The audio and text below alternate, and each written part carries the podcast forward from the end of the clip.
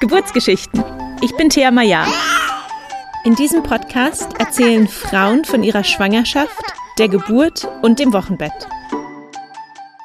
Hallo und herzlich willkommen zu einer weiteren Folge des Geburtsgeschichten Podcasts. Mein heutiger Gast ist Simone, die uns von der Geburt ihres Sohnes erzählt. Simone hatte auf eine vaginale Geburt gehofft, ähm, doch leider kam ihr Sohn dann per eiligem Kaiserschnitt zur Welt und weil die PDA nicht gelegt werden konnte, musste sie unter Vollnarkose sein während der Geburt, woran sie ziemlich zu knabbern hatte.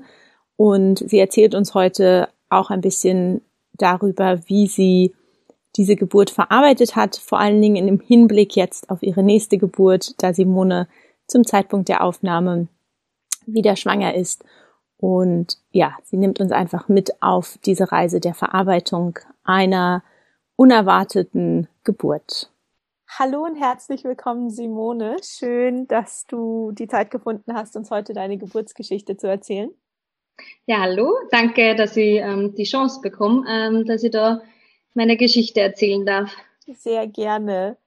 Dann erzähl uns doch gleich mal, wer bist du, was machst du, wie sieht deine Familienkonstellation aus? Ähm, ja, ich bin die Simone, bin jetzt ähm, 23 Jahre alt, äh, bin vom Beruf Kindergarten- und äh, Krippenpädagogin, also auch für die ganz kleinen Kinder ähm, zuständig und äh, lebe in Oberösterreich im Müllviertel ähm, mit meinem Mann und meinem Sohn. Der ist jetzt 19 Monate. Genau. Und wir haben da ein kleines Reihenhaus gekauft und haben aber zwei Hühner im Garten und genau, sind da sehr ländlich. Ja. Ach, schön. Ja. Dann ähm, legen wir gleich los mit der Geschichte von deinem Sohn. Hast du geplant, schwanger zu werden oder war das eher eine Überraschung? Ähm, Wie es dann passiert ist, war es tatsächlich eine Überraschung, aber ich muss da mal ein paar ähm, Jahre zurückgehen und zwar ähm, habe ich bereits mit elf Jahren ähm, ähm, eine Zyste gehabt ähm, am Eileiter und die war so kurz vorm Kippen, sage ich jetzt mal, also kurz vorm Durchtrennen des Eileiters.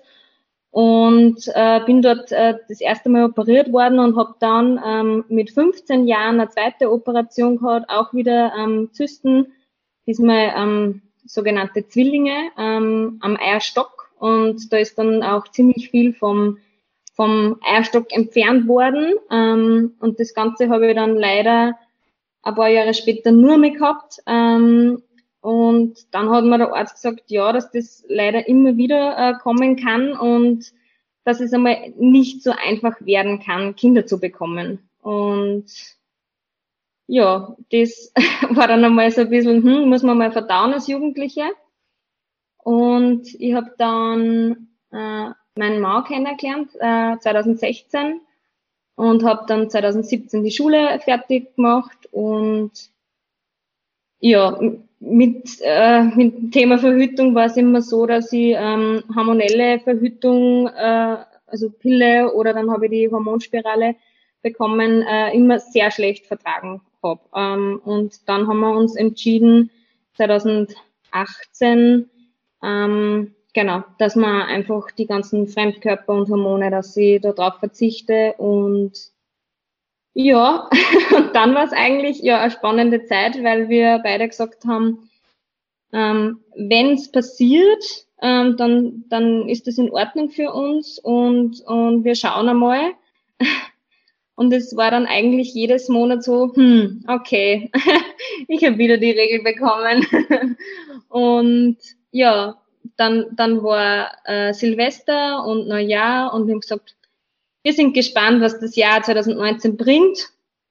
Und tatsächlich habe ich dann ähm, ja im Februar positiv getestet und wir waren beide sehr überrascht. Also in dem Monat hätten wir nicht damit gerechnet. Ja. Oh, schön. Ja. ja. Wow, ich dachte gerade auch, ähm, du, du hast es ähm, so recht schnell erzählt, einfach auch nochmal mit, mit, mit irgendwie 15 Jahren die Diagnose zu bekommen, dass es mit dem ja. Kinderkriegen schwer sein ja. kann. Das ist ja natürlich auch ähm, irgendwie ein sehr großes Ding, aber schön, dass du ja. dann Mann, also dann auch, also dass du für dich damit umgehen konntest und dass du dann einen Mann äh, gefunden hast, der ähm, dann auch entspannt mit dir an das Kinderwunschthema rangegangen ist. Ja, ja, sehr, sehr entspannt, ja. Also wirklich, ähm, er hat, er hat mir da richtig ähm, abgeholt quasi und hat gesagt, na, er, er will auch Kinder und ähm, wir probieren das jetzt einfach, weil was ist so schlimm, wenn man jung ähm, Eltern wird. Und genau, also er ist zwei Jahre älter wie ich und ja. Aber auch noch jung. Genau, auch noch jung, ja.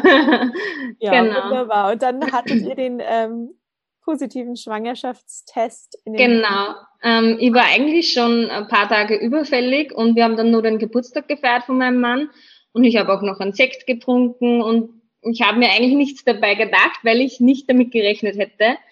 Ähm, und dann ein paar Tage später habe ich mir gedacht, na, ich gehe jetzt doch mal und hole einen Test. Und dann heißt ja immer, ja, man soll ihn mit am Morgen machen. Und irgendwie war ich so nervös, weil ich wusste, ich mache nächsten Morgen diesen Test, dass ich um halb drei aufgestanden bin und dachte so, ja, aber jetzt muss ich aufs Klo. Was mache ich jetzt? Mache ich jetzt den Test oder nicht?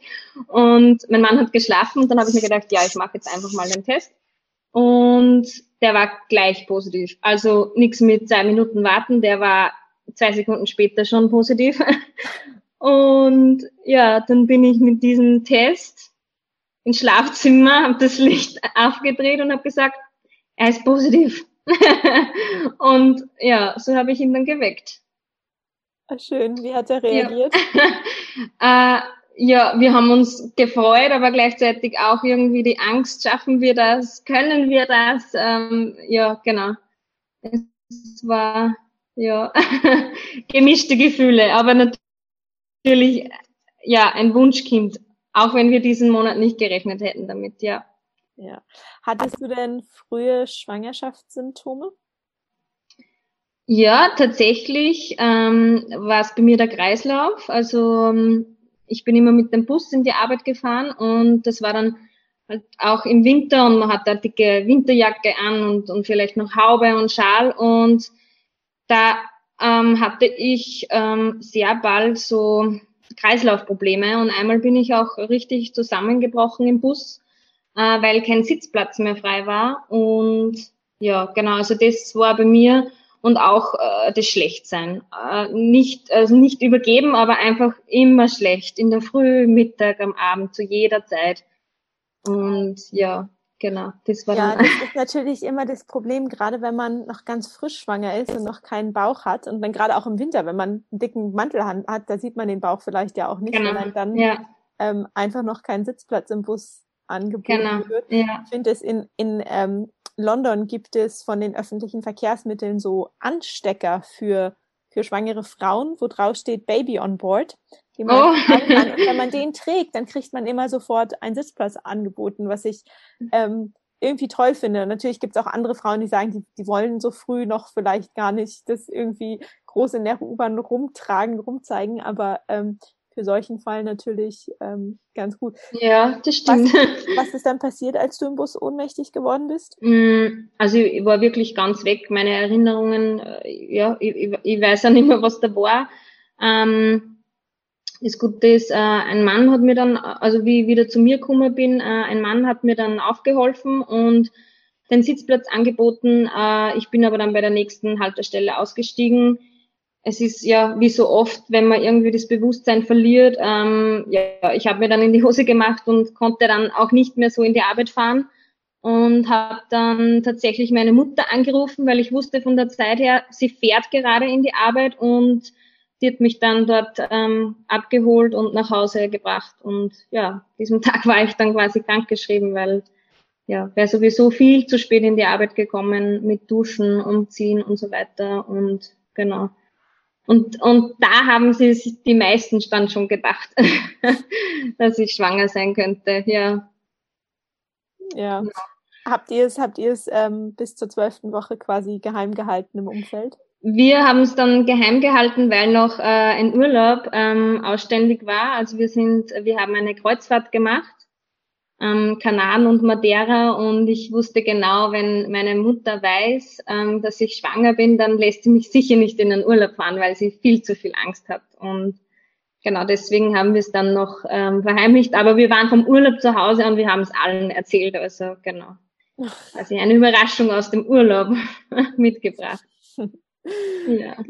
Und ähm, wie bist du vorgegangen? Also bist du, ähm, als du den Schwangerschaftstest in den Händen hielst, bist du dann erstmal zum Arzt gegangen oder hast du dir eine Hebamme gesucht oder ähm, wie habt ihr das gemacht? Ähm, wir haben zuerst mal beim, beim Arzt angerufen und die Hebamme haben wir dann erst später quasi ähm, geholt, weil das ist die Tante von meinem Mann und hätte die das schon früher gewusst, hätten es alle gewusst, ähm, weil sie ja, also weil sie ja trotzdem auch die Tante ist und und ja, das hätte sicher die Familie mitbekommen beim Telefonieren, sage ich mal so und deswegen genau, die haben wir dann danach ähm, kontaktiert, ob sie Zeit hat für uns und genau, ja.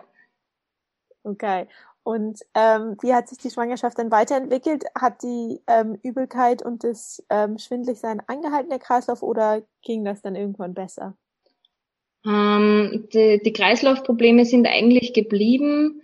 Ähm, dieses äh, Übelsein, Schlechtsein ähm, hat dann aufgehört mit der 16. Woche.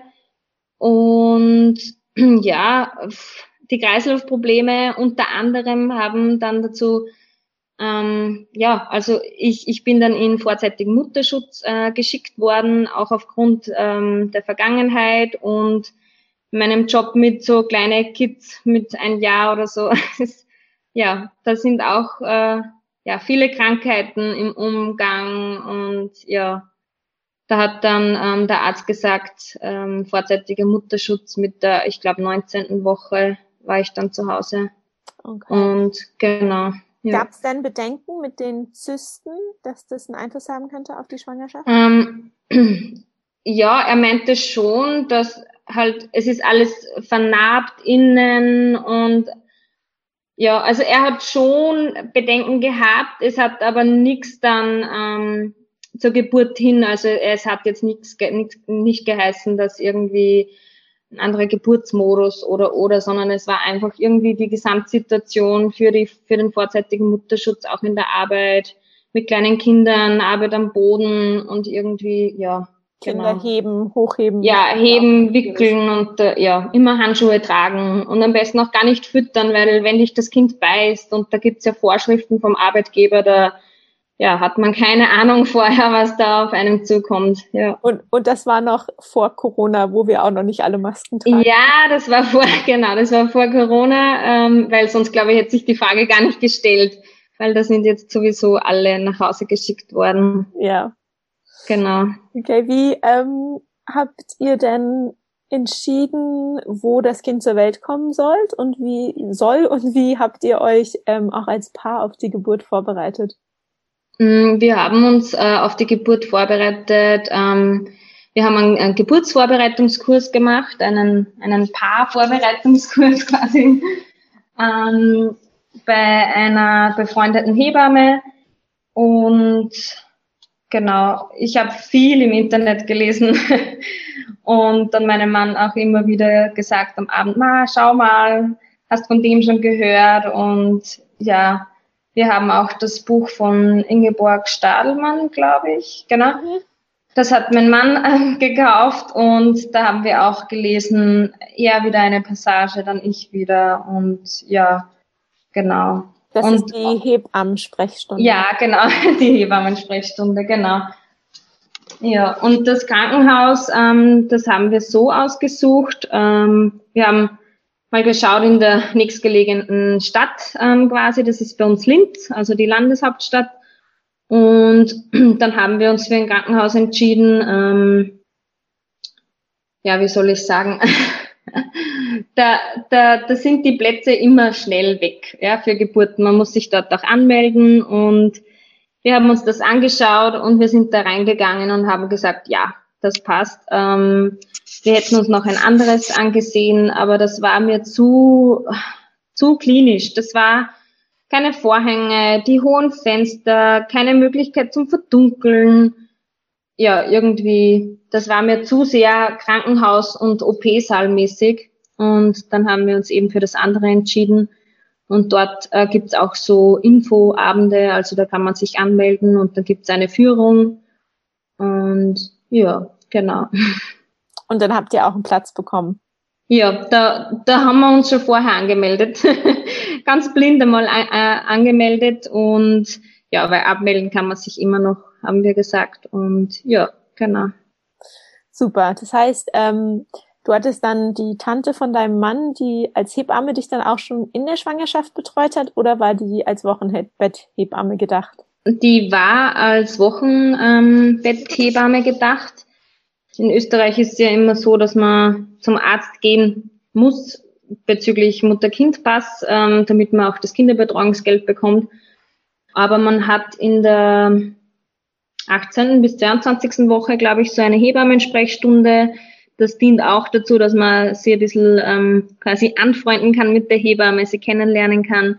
Und das haben wir gemacht. Und ja, da geht es auch äh, um Themen wie Ernährung in der Schwangerschaft, Stillen und ja, genau, so haben wir das dann beim Arzt und bei ihr einmal oder zweimal, glaube ich. Genau. Schön. Ähm, habt ihr euch sagen lassen, ob es ein Junge oder ein Mädchen wird in der Schwangerschaft? Also mein Mann wollte es immer wissen und ich habe gesagt, ich will es nicht wissen, für mich macht es keinen Unterschied. Ähm, auch bezüglich irgendwie Kleider kaufen oder so, ja.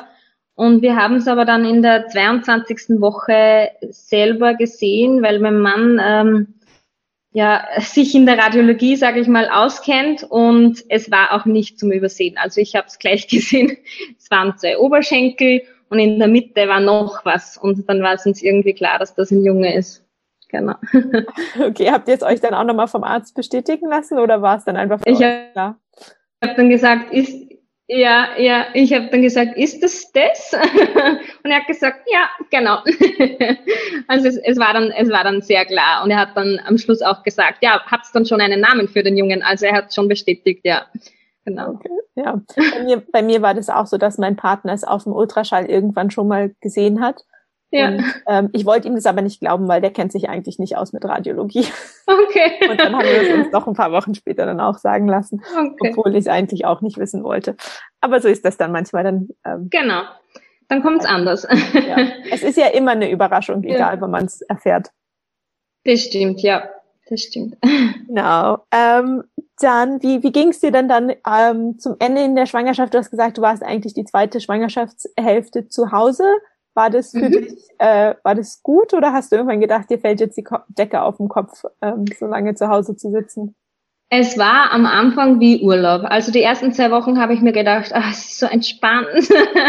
ich kann baden gehen. Es war dann schon im Juni und es war warm und ähm, das war wie Urlaub und irgendwann habe ich mir gedacht, so, was mache ich jetzt eigentlich? Ähm, und mein Mann arbeitet im Krankenhaus und hat da ähm, immer Dienste, lange Dienste und dann wieder länger frei. Und wir sind dann sehr viel äh, weggefahren. Wir waren äh, campen und wir waren auch Wellnessen und wir haben gesagt, na, also zu Hause sitzen werden wir mit kleinem Baby immer noch genug und deswegen sind wir ein bisschen herumgefahren und waren im Urlaub und waren auf einer Hütte mit seiner Familie und genau. Aber wie gesagt, dieses Kreislaufproblem war immer da. Das war auch am Vormittag immer mehr als am Nachmittag. Und da war ich dann schon ein bisschen, ja, also ich habe da nicht so viel unternehmen können, dass man irgendwie sagt, ja, man macht jetzt eine Fahrradtour oder ja, keine Ahnung. Also es war immer ein bisschen, ja, mit Handbremse, sage ich mal. Ja. Ja. Aber schön, dass ihr die Zeit wenigstens zu zweit auch noch als Paar nutzen konntet. Ja, ja. Okay. Und ähm, wie hat sich dann die Geburt angekündigt? ähm, ja, am Anfang gar nicht. es ist der, der besagte Termin gekommen und ich hatte einen Termin im Krankenhaus und die hat gesagt, die Ärztin, na, also da tut sich mal gar nichts. Ähm, ich soll in, ich glaube, es war, es waren vier oder fünf Tage, in vier oder fünf Tagen soll ich nochmal kommen und beim Baby passt aber alles. Also das ist immer alles angeschaut worden, Fruchtwassermenge und die Größe des Kindes. Und die hat mir aber auch keine Tipps gegeben, was ich machen könnte, damit es losgeht. Ich habe dann irgendwie von der Hebamme und von Freundinnen Tipps geholt und wir haben alles versucht, aber es, ja, das Baby war noch nicht so weit. Und Was habt ihr gemacht? ähm, von Zimt über Geschlechtsverkehr, ähm, ja, irgendwie alles. Treppen, äh, Treppen äh, Abendspaziergänge, ja. Alles, was man irgendwie hört. genau. Und ja, es war immer noch nichts und es war aber dann so, dass die, die Schwester von meinem Mann, die ist noch übersiedelt. Und es war irgendwie so, ja, wenn es noch geht, dann soll mein Mann ihnen helfen. Und ja, es war eh noch keine, es waren eh keine Anzeichen, dass wir ins Krankenhaus müssen. Und dann waren wir halt dabei und ich bin vom Erdgeschoss in den zweiten Stock immer rauf und runter gegangen und habe ein bisschen koordiniert, welche Möbel auf welchen Anhänger oder in welchen Bus gehören. Und es war immer noch nichts und immer noch nichts. Und ja, dann haben wir uns gedacht, ja, aber wenn das Übersiedlungswochenende vorbei ist, dann wird sicher losgehen, weil dann, dann, dann können wir ja. Also da gibt es immer dieses, man, man, man muss nur was erledigen, damit dann das Kind kommen kann. Und es war immer noch nichts. Und wir haben gewartet, sind nochmal ins Krankenhaus zu einem Vorsorgetermin, ja, immer noch nichts. Und dann hat es geheißen, ja, wenn es jetzt aber in zwei Tagen nicht losgeht, dann wird eingeleitet, weil dann sind ähm, zehn Tage über Termin und genau. Und dann habe ich mir gedacht, okay, dann ist das so. Dann muss ich an diesen 26. Oktober in das Krankenhaus und dann bekomme ich da eine Einleitung. Und ich habe ehrlich gesagt schon ein bisschen damit abgeschlossen gehabt, dass nur von alleine losgeht. Aber der kleine Herr hat sich dann doch gemeldet. genau. Okay, ist quasi als die Einleitung dann androhte, ging's los. Genau. Es war dann ähm, ausgemacht am 26. Oktober. Um halb zehn in der Früh ist der Termin, wir sollen da sein und dann wird eingeleitet. Und wir waren am Vortag ähm, noch essen, weil der 26. unser Jahrestag ist und haben wir gesagt, wir verlegen den vor, weil nächsten Tag in Wien feiern wir den sicher nicht. und am Abend war auch noch nichts und dann sind wir ins Bett gegangen. Wir waren nervös, weil wir ja wussten, wir müssen ins Krankenhaus. Und dann werde ich wach in der Früh und denke mir, boah, ich habe Bauchweh. Ich habe irgendwie voll Bauchweh, da war es, glaube ich, fünf ich muss jetzt ganz dringend groß aufs Klo. Und ich habe mir gedacht, ich habe irgendwas nicht vertragen vom, vom Vortag, vom, vom Abendessen und ich gehe aufs Klo und es kommt nichts. Dann lege ich mich wieder hin, denke ich mir, ach, im Liegen, das tut so weh in meinem Bauch, ich muss wieder aufstehen und aufs Klo gehen. Und so ist dann fünf, sechs Mal dahingegangen, bis ich endlich gecheckt habe, was das jetzt ist. Dass das eigentlich Wehen waren, und ich habe ja nicht mehr damit gerechnet. Und ja, genau. dann habe ich mir gedacht, gut, wenn das so ist, dann fange ich jetzt mal an mit Hausarbeit und habe den, den Geschirrspüler ausgeräumt und nur ein bisschen ja, die Wohnung aufgeräumt. Genau, und habe äh, meinem Mann aber nicht Bescheid gegeben. Es war ja sehr bald in der Früh und habe mir gedacht, ich lasse ihn noch schlafen. Und der ist dann auch mal so gekommen, was machst denn du eigentlich? und ich habe gesagt, ja, ich glaube, es geht los, aber ich muss noch ein bisschen zusammenräumen. und ja, dann haben wir versucht noch zu frühstücken, aber ich habe überhaupt nichts untergebracht. Mir war so schlecht. Und ich war auch nervös, weil, ja, weil es losgeht und es ist das erste Kind und man weiß gar nicht, wie es weitergeht. Ja. Und seid ihr dann um zehn äh, ins Krankenhaus gefahren, wie es geplant war? Ja, ähm, es war dann so, dass ich die, dass die Wehen sehr häufig kamen. Also sie waren zwar nicht so stark, wie ich sie mir gedacht habe, aber die, die Häufigkeit, es waren dann am Schluss schon alle vier bis fünf Minuten. Mein Mann hat gesagt, na, wir fahren jetzt, das ist jetzt dreiviertel neun, neun, wir haben in einer halben Stunde den Termin, wir fahren jetzt trotzdem, ähm, weil du hast alle fünf Minuten Wehen. Und dann habe ich gesagt, na gut, dann fahren wir. Die Tasche war schon im Auto, weil wir ja wussten, wir müssen fahren. Ähm, genau, und dann sind wir, sind wir ins Krankenhaus gefahren. Ähm, die, der Weg ist zwar nicht, nicht weit, aber ich hatte so drei Wehen im Auto und habe mir gedacht, ich muss aufstehen. Ähm, ja, funktioniert halt nicht im Auto, wenn man angeschnallt ist. Und ja, dann haben wir noch vor der Tür einen Parkplatz bekommen und es war, es ist ja in Österreich ein Feiertag, deswegen ist das auch nicht dann so, so schlimm, wenn man da länger stehen bleibt. Und dann sind wir mal rauf und dann wussten wir aber nicht, wo müssen wir uns jetzt anmelden. Und dann ist da ein Mann gesessen, ich vermute mal ein Vater, und hat gesagt, uh, aber ihr müsst da rein, ihr müsst in den Kreissaal rein. und dann habe ich gesagt, okay, danke, danke. Ähm, ja, genau. Und dann habe ich gesagt zur Hebamme, ich hätte eigentlich einen Termin für die Einleitung, aber ich glaube, das können Sie sich sparen. und ja, genau, dann sind wir rein und sofort äh, CTG schreiben und Venenflon legen und ganze Prozedere. Genau. Dann ist auch eine Ärztin gekommen und dann hat sie gemeint, aber müssen Sie wirklich schon atmen? Also müssen Sie die Wehen veratmen? Sage ich so, ja, weil sonst muss ich die Luft anhalten. Sie hat gemeint, ja, aber das CTG-Gerät zeigt nicht an, dass das so schlimm ist. Das kann doch nicht so schlimm sein. Und ich habe mir gedacht, okay, doch, es ist schlimm. es ist wirklich schlimm für mich. Und ja, es war dann so der Startschuss quasi, das Ankommen im Krankenhaus. Schon mal nicht so toll. Ja. Ja, ich bin gerade ein bisschen sprachlos von so einer Aussage. Ja. Das ist wohl auch was sehr ähm, Individuelles, wie man so auch diese, die Wehen und die Intensität ähm, empfindet. Ja. Ja, und ich bin eine, wenn, wenn ich Schmerzen habe, dann halte ich die Luft an. Das war bei mir als Kind schon so. Und deswegen, sobald ich irgendwie, das war auch, sobald ich Regelschmerzen habe und so, so ein richtiges Ziel, da muss ich mal gut durchatmen. Und ja, das war da auch. Und sie hat gemeint, ach, ich soll nicht so, so tun. Das ist doch noch nicht so schlimm, dass ich da jetzt schon mitatmen müsste. Ja. Hm. Oh, ja. Genau. Und, und ähm, wurdest du dann auch vaginal untersucht? Hatte sich am Muttermund schon was getan? Ähm, ja, ich, ich, wurde vaginal untersucht, aber Muttermund hat sich, ähm, also sie hat gesagt, ein Zentimeter und den habe ich eigentlich schon bei der letzten ähm, Kontrolle, also Voruntersuchung schon gehabt. Also es hat sich quasi noch nichts getan. Okay. Genau. Ja. Und es war dann so, dass ähm, alle Kreiszimmer belegt waren und alle Wochenbettzimmer ähm, waren auch belegt. Also hatten sie eigentlich nicht wirklich einen Platz für uns.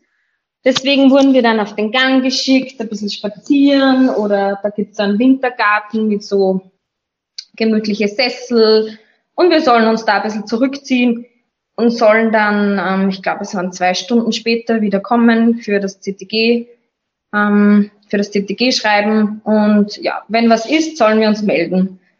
Und ja, wir sind dann, es hat sich dann eigentlich nichts getan, außer dass es für mich voll anstrengend war, weil ich hatte, also das hat mir die Hebamme dann erklärt, das ist irgendwie so, das sind so Doppelwehen oder wie die heißen. Ähm, also ich hatte eine Wehe und die hat dann gar nicht richtig aufgehört, sondern es kam gleich die zweite. Und so eine Wehe, also so zwei Wehen dauerten bei mir so eineinhalb Minuten, glaube ich, und dann war eine halbe Minute Pause, also 30 Sekunden und dann kam die nächste. Oh ja. So und so. das war auch der Grund, warum wir eigentlich zu bald weggefahren sind, weil das da auch schon so war und sie hat irgendwie gemeint, das ist wegen dem Zuckerspiegel und ich soll jetzt was essen oder trinken und dann wird das besser, aber das ist nicht besser geworden und somit war das sehr anstrengend. Ähm, genau, weil die Pausen zu kurz waren. Ich konnte mich gar nicht richtig entspannen, mhm. weil dann fing die nächste Wehe an. Genau. Okay, und dann nach zwei Stunden ähm, seid ihr zurück zum CTG gegangen?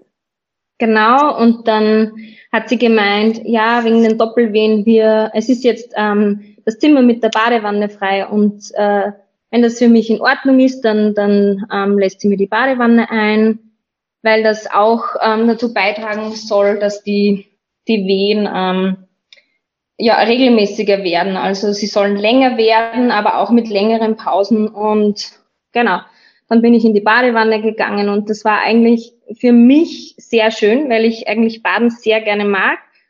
Ähm, und ich auch ein bisschen Erleichterung gespürt habe. Auch die, die Schmerzen. Also ich hatte so, so richtige Kreuzschmerzen, also im unteren Rücken und auch von meinen Operationen, ähm, so in der Leiste, also da, wo die, wo so diese Narben sind, da hat es sehr gezogen. Und auch in den Oberschenkeln. Also es ist eigentlich bis zu den Knien runter so ausgestrahlt und genau, diese Schmerzen ähm, sind dann in der Badewanne ein bisschen besser worden. Ja, das warme ja. Wasser kann echt schon Wunder wirken. Ja, ja, genau. Ja, und da war dann auch das erste Mal ähm, von meinem Mann so das, uh, was mache ich eigentlich? Ich kann dir nicht helfen. Ich sitze hier und schau dir zu, wie du Schmerzen hast.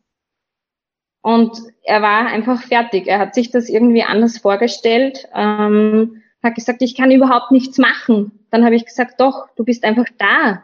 Das ist schon genug. Also ich habe dann zu ihm gesagt, jetzt dreh mal die Musik auf oder dreh sie, dreh sie lauter oder leiser oder gib mir das Wasser oder irgendwie oder schau mal aufs Handy, ob, ob sich eh niemand von der Familie gemeldet hat. Das war immer irgendwie so meine Sorge, dass die genau irgendwie schon schreiben oder anrufen, was ist los und ja, genau. Und, und das war schon viel Hilfe für mich eigentlich, ja.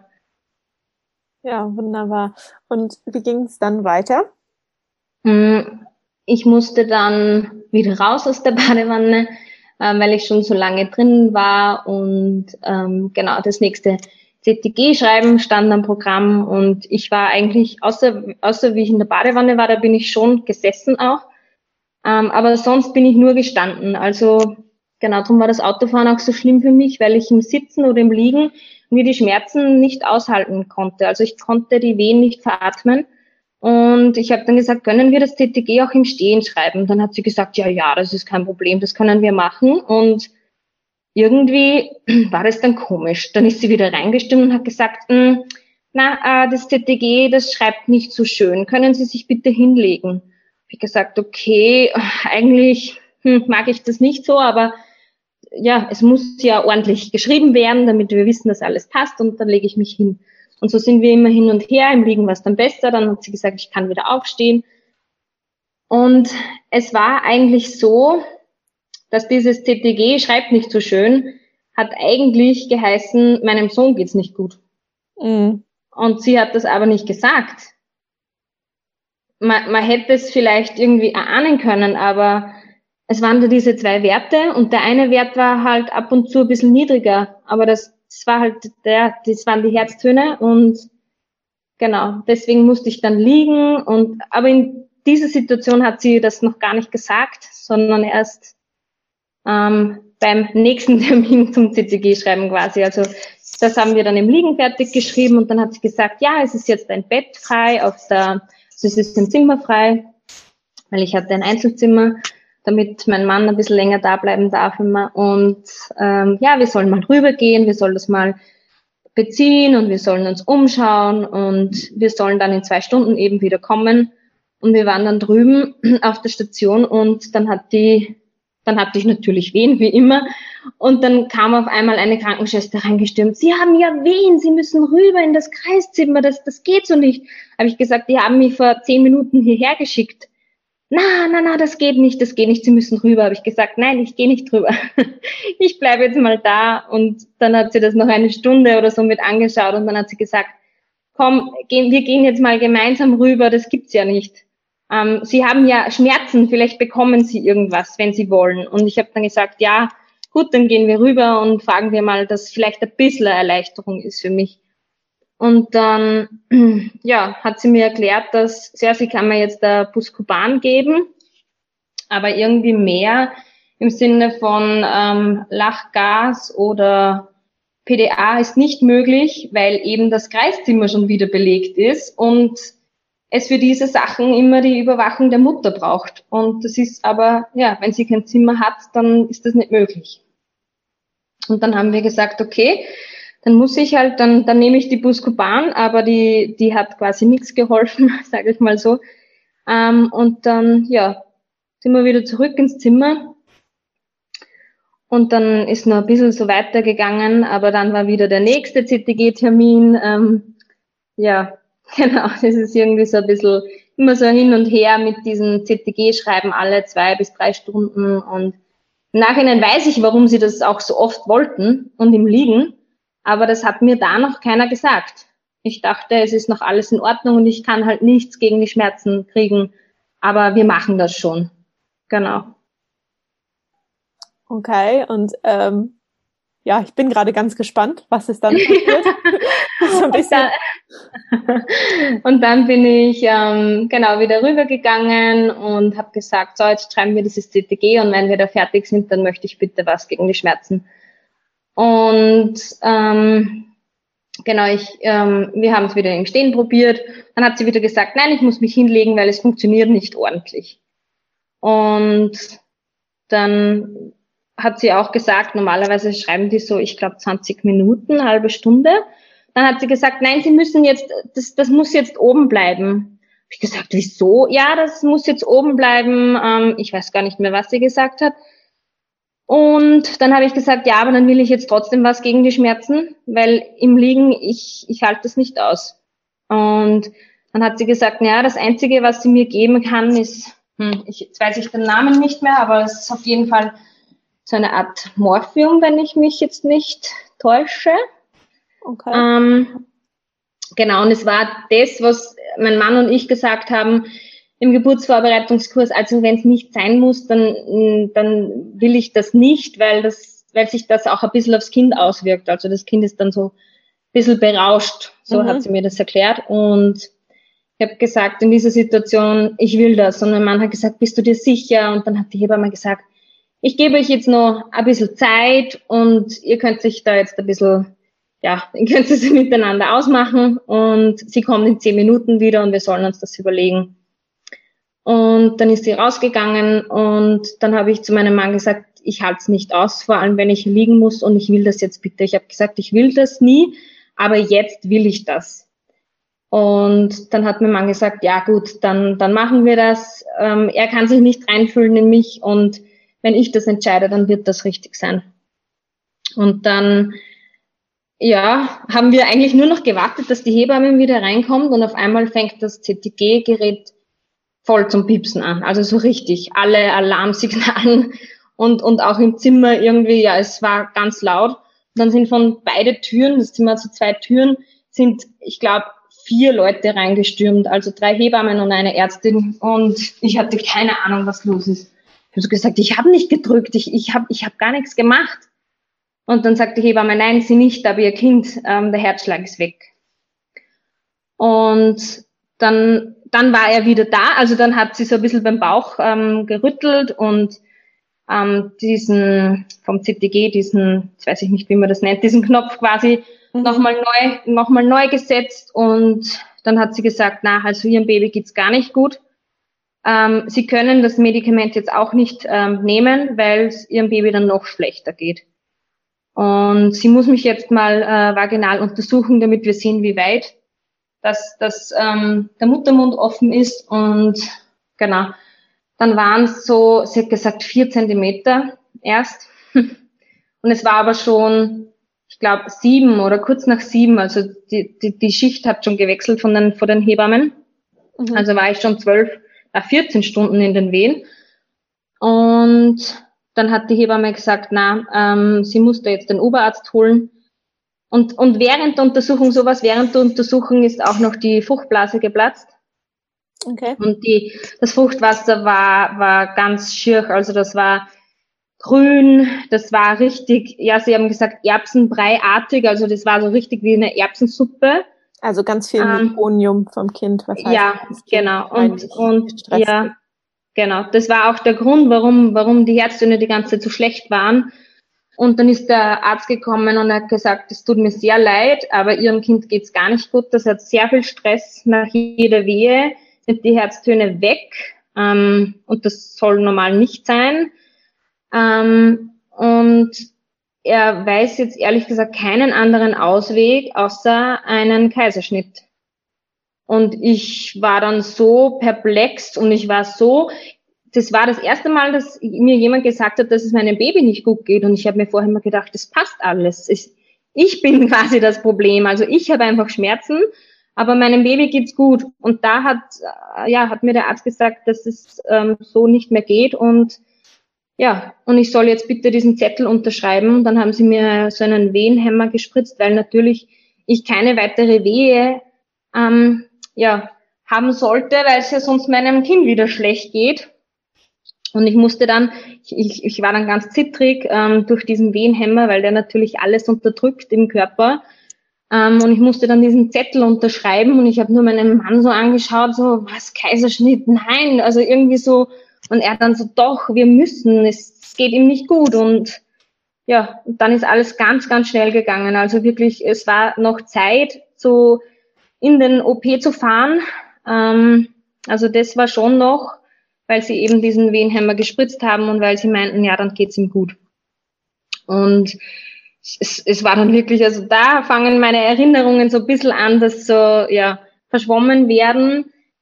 Also wir sind dann runter, so auf so einer Liege bin ich gelegen und dann mit dem Lift runter und mein Mann mit. Ich habe gesagt, er muss mit, also ohne war ich jetzt nicht. Und dann sind wir runter in das Erdgeschoss oder Keller, weiß ich nicht, wo der OP jetzt ist. Und dann sagt die Hebamme, ähm, er muss jetzt da reingehen, sich anziehen. Er kennt das ja eh vom Krankenhaus, hat sie dann gesagt. Und er hat gesagt, ja, ja, ich weiß, was ich machen muss.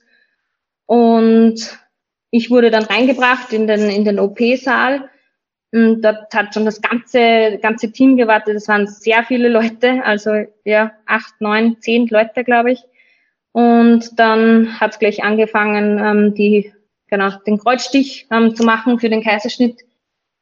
Und da hat dann der Wehenhemmer wieder aufgehört zu wirken. Also da hatte ich wieder Wehen. Und jetzt wollte mir die, die, den Kreuzstich machen mit Wehen. Und ich wusste eigentlich nicht wirklich, wie ich jetzt, was ich jetzt machen soll.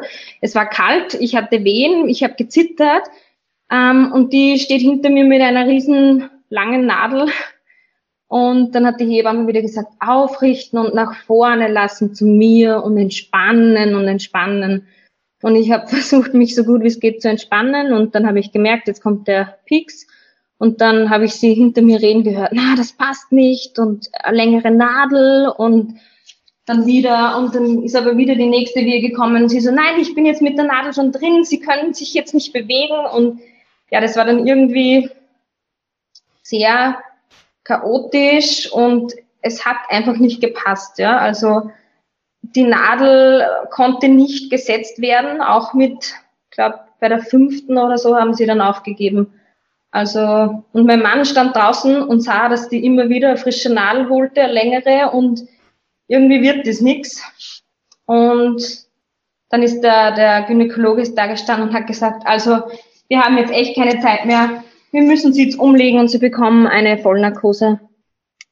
Und dann dachte ich so, ah ja, okay, aber ich war in dem Moment so weit, dass ich sagte, ganz egal, mir geht so schlecht, meinem Kind geht schlecht, holt das einfach raus aus mir, ähm, damit wir irgendwie das beide gut überstehen. Ähm, und dann war aber noch das Problem, die Kinderärzte, also beim, beim Kaiserschnitt anscheinend, ähm, muss immer ein Kinderarzt dabei sein, wenn es geht. Ja, wenn das jetzt ein Notkaiserschnitt ist, dann geht's eh nicht, aber so ein eiliger, da soll der dann schon noch kommen. Und jetzt ja, wurde noch gewartet. Ähm, jetzt bin ich aber schon angeschnallt gewesen, also die Hände und die Füße waren schon angeschnallt und der Arzt hat sogar schon zum, zum Markieren, also zum Zeichnen angefangen. Und ich habe gesagt, es kommt die nächste Wehe und ich lieg da und ich kann nicht. Ich will schlafen, habe ich dann gesagt. Und dann hat er gesagt, wir müssen noch warten, weil wenn, wenn Sie jetzt die Narkose bekommen und ich anfange, ist das Kind da, aber die Ärzte noch nicht. Und ja, es ist dann noch ja, paar Sekunden oder so dahingegangen. Ich habe dann nur noch eigentlich nur noch die Stimmen gehört der Ärzte oder diese Unruhe, dass da jetzt noch wer reinkommt. Ich habe es aber nicht gesehen, weil das war bei meinem Kopf hinten, also hinter mir. Und dann war ich weg. Also dann weiß ich gar nichts mehr. Und bin dann im, im Aufwachraum ähm, au, also aufgewacht und habe dann gesagt, au, au, wo ist mein Kind, wo ist mein Baby? Ich habe so Schmerzen, ich habe so Schmerzen. Und dann hat er gesagt, ja, ich gebe Ihnen noch mal was. Und dann war ich wieder weg. Also dann habe ich wieder geschlafen. Ähm, und dann bin ich wieder wach geworden und dann habe ich mich erkundet, ähm, ja, wie spät ist es jetzt? Wann ist mein Kind auf die Welt gekommen? Und ist es eh ein Junge? Also ich habe sie bis zum Schluss irgendwie trotzdem nicht glauben können, weil ja, äh, es gibt ja immer diese Geschichten, dass sich die Ärzte da irgendwie täuschen.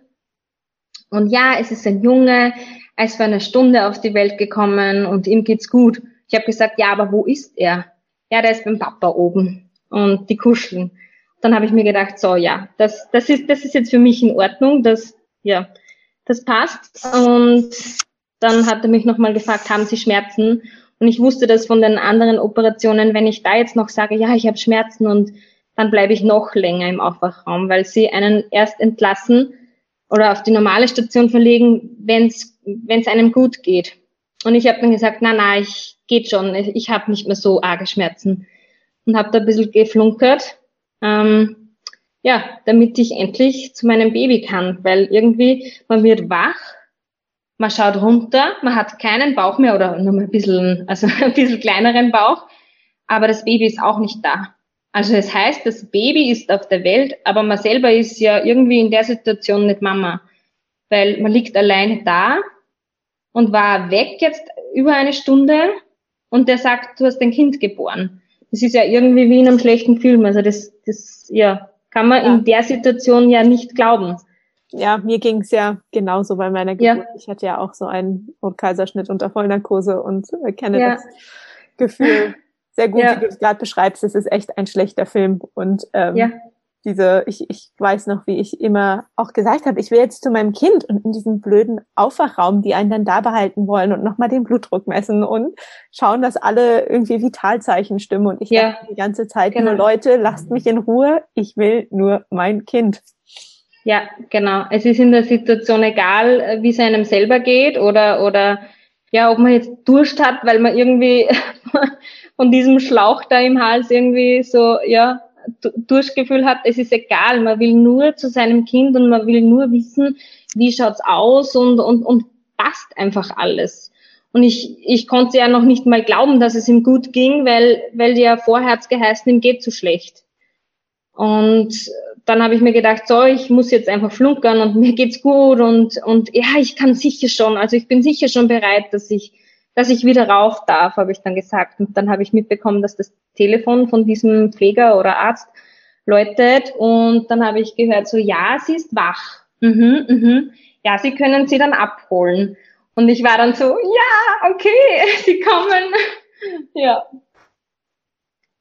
Schön. Und diese, diese Situation, wie einfach diese, diese Tür aufgeht, das ist ja immer noch da unten, wo, wo der OP-Bereich ist, immer noch alles steril und mit, mit dicke Türen, äh, die automatisch dann aufgehen und dann geht diese Tür auf, dann geht da die Hebamme und hinter der Hebamme geht dann mein Mann mit seinem kleinen eingepackten Etwas im Arm und ja, die kommen zum Bett und ich habe ich hab nicht mehr gewusst, was ich sagen soll. Ich habe nur zu weinen angefangen, weil ich, ja, das, das war die Geburt. Das, ich habe das Kind, ich habe mein Kind zum ersten Mal gesehen. Mhm. Und ja, also ich, ich konnte mich gar nicht mehr halten und dann haben sie ihn mir gleich reingelegt und ich war aber noch zugedeckt und dann hat sie gesagt, wir fahren jetzt schnell mal rauf mit dem Bett. Mein Mann hat dir dann geholfen, weil diese Betten sind ja auch so unhandlich, ähm, dass, sie, dass wir in den Lift reinkommen und ich habe dann nur geweint und ja, ich habe gar nichts gesagt eigentlich. Und dann sind wir oben im Zimmer angekommen und ja, dann musste ich immer alles fragen, weil ich war ja nicht dabei. Und dann habe ich gesagt, ja, was war denn jetzt los mit ihm? Und dann hat mein Mann gesagt, na, der war, der war voll stark die, die Ärzte sind rein und der, der Gynäkologe, weil mein Mann stand heraus, weil er ja eigentlich gewartet hat, dass er rein darf. Weil wenn der Kreuzstich, wenn, wenn die PDA sitzt, dann darf man ja rein als, als ähm, Mann. Und er durfte aber nicht rein. Und dann sind die Ärzte an ihm vorbeigerannt, die Kinderärzte. Und dann hat er gesagt, es hat keine Minute gedauert, hat ähm, unser Sohn schon geschrien. Und er hat gesagt, er hat so kräftig geschrien. In dem Moment war es ihm ja klar, dass da alles passt. Und genau, dann haben die Ärzte dann äh, das Baby eben genommen und untersucht. Und der der Kinderarzt, das war auch ein sehr junger Arzt und hat gesagt, wow, der ist ja, der ist ja eh sehr stabil. Und jetzt saugen wir da ein bisschen das Fruchtwasser ab. Und jetzt schauen wir mal, ja, na, der ist der ist echt kräftig und der will sogar schon trinken, der, der hat schon den Suchreflex und ja, das war dann irgendwie so ein bisschen die Überraschung, ähm, dass mir dann mein Mann erzählt hat, dass ihm eh so gut geht. Ich meine, sind wir froh, das ist eh, ja, aber da hat es bei mir schon angefangen, dieses schlechte Gewissen. Ich, ich habe mein Kind nicht richtig auf die Welt bringen können. Mhm. Und irgendwie, ja, also ich habe ich hab geweint, weil, weil ich Mama bin und ich habe geweint, weil, weil ich eigentlich nicht dabei war bei der Geburt und weil ich mir gedacht habe, ich habe es verkackt, ja. Also ich bin schuld, weil das jetzt so passiert ist und ja, Vorwürfe einfach, ähm, weil es doch nicht so geklappt hat, wie man sich das Ganze irgendwie ausgemalt hat. Also man hat ja gewisse Vorstellungen, wie so eine Geburt ablaufen soll. Und wenn das jetzt irgendwie um 180 Grad anders ist, dann sucht man halt irgendwo einen Schuldigen. Ähm, und in dem Fall habe ich glaubt, ich bin die, ja, ich bin die, die da schuldig ist. Ja, ja. diese Gefühle kenne ich ähm, nur allzu gut. Hast ja. du denn dann ähm, in den weiteren Wochen und Monaten auch ähm, einen Weg gefunden, damit umzugehen? Es hat sehr lange gedauert. Ähm, ja, es ist Ich habe eigentlich erst, wie, wie, wie jetzt der Kinderwunsch zum zweiten Kind ähm, aufgekommen ist, mehr darüber nachgedacht und habe dann auch äh, den Geburtsbericht angefordert vom Krankenhaus und habe eigentlich da erst verstanden, dass es meinem Sohn einfach den ganzen Tag schon schlecht ging. Und ich dachte immer, ich bin das Problem. Ich habe Schmerzen und ich kann nichts bekommen, weil kein Zimmer frei ist und so blöd, weil irgendwie war so viel los und so viel Betrieb und ich dachte, ich bin die Schuldige. Aber sie haben das ja nicht so kommuniziert, also erst am Schluss und da stehst du dann kurz vor einem Kaiserschnitt und da verstehst du das sowieso nicht. Und es haben immer alle gesagt, ja, sei froh, dein Kind ist gesund und ihr habt das gut überlebt und ja, aber ich hatte keine Geburt.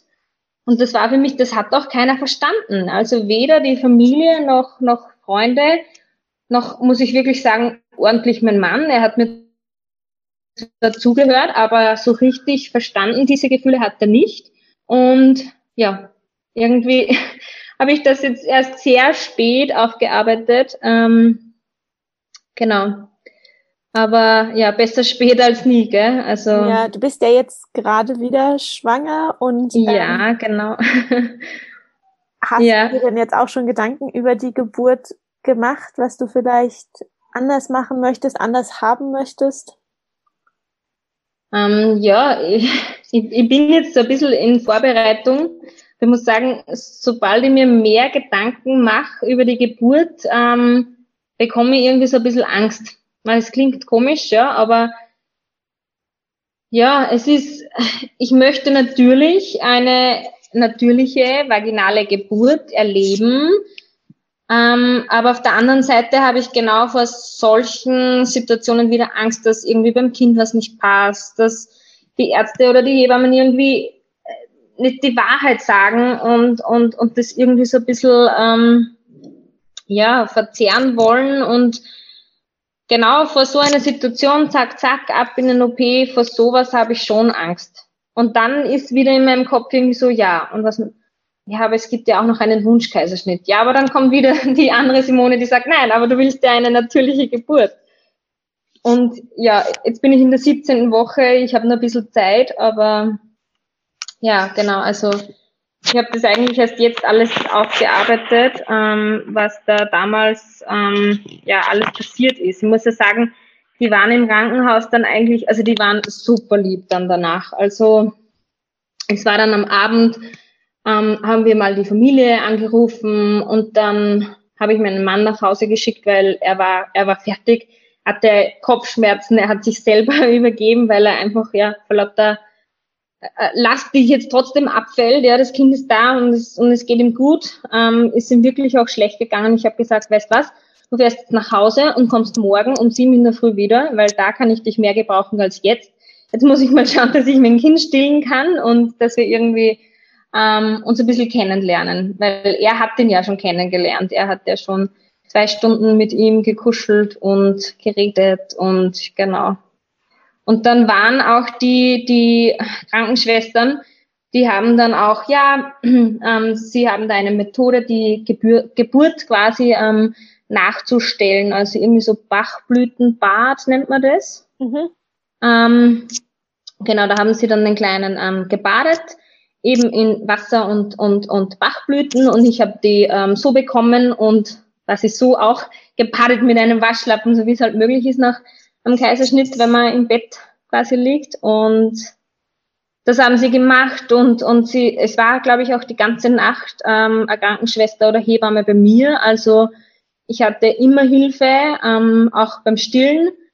Und es ist ja auch nicht so einfach, wenn man da so da liegt und irgendwie das Kind anlegen soll. Man hat noch nie irgendwie so ein kleines Zutschki in der Hand gehabt und wie soll man das jetzt machen beim Liegen? Und man sieht eigentlich gar nicht richtig runter, weil man ja liegt. Und also da kann ich gar nichts sagen. Die waren wirklich, wirklich nett. Äh, und haben sich sehr bemüht, dass uns gut geht. Und wie gesagt, auch beim Stillen, das hat dann auch gleich gut funktioniert. Und, und er ist dann auch die ganze Nacht äh, nackt auf mir gelegen. Und wir haben immer wieder so ein bisschen geschlafen. Und dann wollte er wieder trinken. Und genau, aber ich hatte da in der Nacht auch echt starke ähm, Nachwehen, also ich wusste in dem Moment gar nicht, was das ist. Es war einfach richtig schmerzhaft. Ich bin so weggedöst und bin, habe quasi geträumt, die Geburt geht los und ich bekomme jetzt Wehen und au, das tut weh und bin dann wach geworden und hatte echte Wehen und ich habe mir gedacht, so, jetzt spinne ich komplett, jetzt bin ich wirklich ganz ähm, verrückt, bis dann die, die Krankenschwester meinte, na, das sind die, die Nachwehen. Und ja, das eher untypisch sei ähm, nach der ersten Geburt, dass man die so extrem spürt. Sie hat aber gemeint, das liegt vielleicht auch an der an den Narben. Ähm, vielleicht ist mir das Mikrofon runtergefallen. Ähm, das kann vielleicht auch an den Narben liegen, ähm, genau in der Gebärmutter, weil sich alles zusammenzieht und das natürlich auch ähm, schmerzhaft ist. Und genau.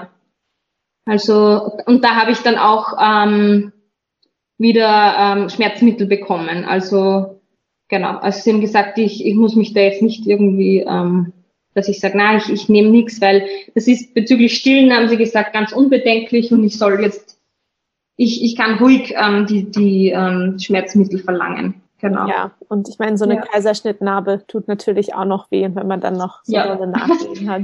ja, ja, genau. Ähm, mit Blick auf die Zeit würde ich gerne, ja. ich würde gerne noch, ja. hat es denn dann mit dem Stillen gut geklappt? Ähm, mit dem Stillen hat es soweit gut geklappt. Ähm, der Anfang war ein bisschen schwierig, weil mir immer gesagt wurde im Krankenhaus, wenn es weh tut, dann habe ich das Kind falsch angelegt. Und wenn mir die Hebamme das, äh, den Jungen angelegt hat, dann war es nicht so schlimm. Und deswegen dachte ich mir immer, ich kann es einfach nicht. Ja, Ich kann nicht das Kind mit einer Hand nehmen und mit der anderen Hand, anderen Hand die Brust, sodass das Kind gut trinken kann. Es hat mir aber keiner gesagt, beziehungsweise nicht so direkt, dass es halt einfach weh tut am Anfang. Und jetzt dachte ich immer, hm, wir machen irgendwas falsch, wir machen irgendwas falsch. Aber dann kurz vorm nach Hause gehen, ähm, also wir waren dann vier, am fünften Tag ähm, durften wir dann heimgehen und da ist es dann besser geworden. Also da wusste ich dann, okay, ich mach's richtig, ich brauche ein bisschen Geduld und es wird besser und genau, also und auch mit diesen Schmerzen, das waren halt einfach die Brustwarzen, die das nicht gewöhnt sind und mit, mit einer Salbe und, und viel Geduld haben wir das dann hinbekommen. Und ich habe ihn dann tatsächlich ähm, gestillt, bis er 13 Monate alt war. Ähm, hätte mir nie gedacht, dass ich das so lange mache, aber es war für mich ein bisschen Versöhnung mit der ganzen Geburt eigentlich. Also ja, es war so ein bisschen eine Beziehung, also natürlich Beziehung und Bindungsaufbau, aber auch so eine Wiedergutmachung, dass bei der Geburt einfach ein bisschen, ja, ein bisschen so gelaufen ist, so wie es eigentlich nicht wollte, aber natürlich nur das Beste für uns beide. Und genau, dann habe ich ihn so lange gestillt und es war aber dann auch der Zeitpunkt, ähm, wo ich dann abgestillt habe, so dass ich immer sehr genervt war dann schon in der Nacht, wenn er alle zwei Stunden trinken wollte und ich eigentlich nur noch müde war, weil natürlich auch ähm, so lange nach der Geburt äh, die Hormone schon ja ziemlich weg sind und man einfach nicht mehr so wie, wie am Anfang wie ein Roboter ist. Und man will auch schlafen und irgendwie hat er sich in der Nacht auch gar nicht von meinem Mann beruhigen lassen und wie gesagt, es war sehr anstrengend und ich habe dann gesagt, na, bevor ich das jetzt alles auf ihn projiziere, ist es besser, wir hören auf und genau. Und ich habe mir dann gedacht, also 13 Monate, das ist eh schon viel länger, als ich das jemals ähm, gedacht habe. Und ich habe ihm sicher viel Gutes mitgegeben. Und dann, genau, dann habe ich abgestillt. Oh, wunderbar. Ja. Und dann noch eine kurze letzte Frage. Wie ja. ist die Heilung von der Kaiserschnittnarbe? Mm, die verlief soweit eigentlich gut. Ich muss sagen, ich bin ja schon ein bisschen gewöhnt, solche Bauchoperationen. Ähm, natürlich nicht an der Gebärmutter, aber allgemein so Unterbauch. Ähm, die Narbe schaut eigentlich, ja, sie ist relativ groß, sage ich jetzt mal so, aber auf der einen Seite ist, ist am Anfang so ein bisschen aufgeklafft, also das ist ein bisschen dicker, auf der anderen Seite ist ganz schön und ja, also das ist eigentlich relativ schnell gegangen. Das war aber auch irgendwie am Anfang gar nicht so meine, meine Sorge. Also ja, die Hebamme hat auch immer gesagt, ja, du kennst das ja eh, du kennst das ja eh. Wir werden das jetzt ein bisschen lesen und eine Salbe drauf, weil du kennst das ja eh. Und es war wirklich so, also da habe ich mir gar keine Gedanken gemacht. Und es war auch, ja, ich glaube, ich war nach fünf oder sechs Wochen schmerzfrei. Das war, ja, relativ bald. Und ja, genau. Aber ich bin sehr, sehr wetterfühlig und uh, jetzt in der Schwangerschaft irgendwie wieder, es zwickt schon ab und zu. Also genau, man merkt schon, da war natürlich was. Da war eine große Bauchoperation. Ja. Ja. Oh, liebe Simone, vielen Dank ähm, für deine Geschichte und ich wünsche dir natürlich alles, alles Gute für die verbleibende Schwangerschaft und hoffe sehr, dass die nächste Geburt, wie auch immer sie wird, dass sie ähm, ja für dich einfach versöhnlicher wird. Das, ähm, ja, vielen Dank. vielen Dank auch für die Möglichkeit. Ähm, ich sehe das so ein bisschen als ähm, letzte Aufarbeitung quasi, bevor die zweite Geburt losgeht. Und ja, ich lasse mich da einfach jetzt ein bisschen überraschen, was die, die Schwangerschaft auch bringt. Und genau, ja, vielen Dank und sehr ja. gerne. Ich äh, hoffe, wir hören uns dann nach der zweiten Geburt. Genau, ich, ich wollte gerade sagen, vielleicht bis bald. genau, danke. Genau. Gerne. Wenn dir die heutige Folge gefallen hat und du etwas für dich mitnehmen konntest, würde ich mich sehr freuen, wenn du diese Folge und den Podcast mit anderen teilst oder bei deinem Podcast-Anbieter eine 5-Sterne-Bewertung für den Podcast abgibst. Vielen Dank.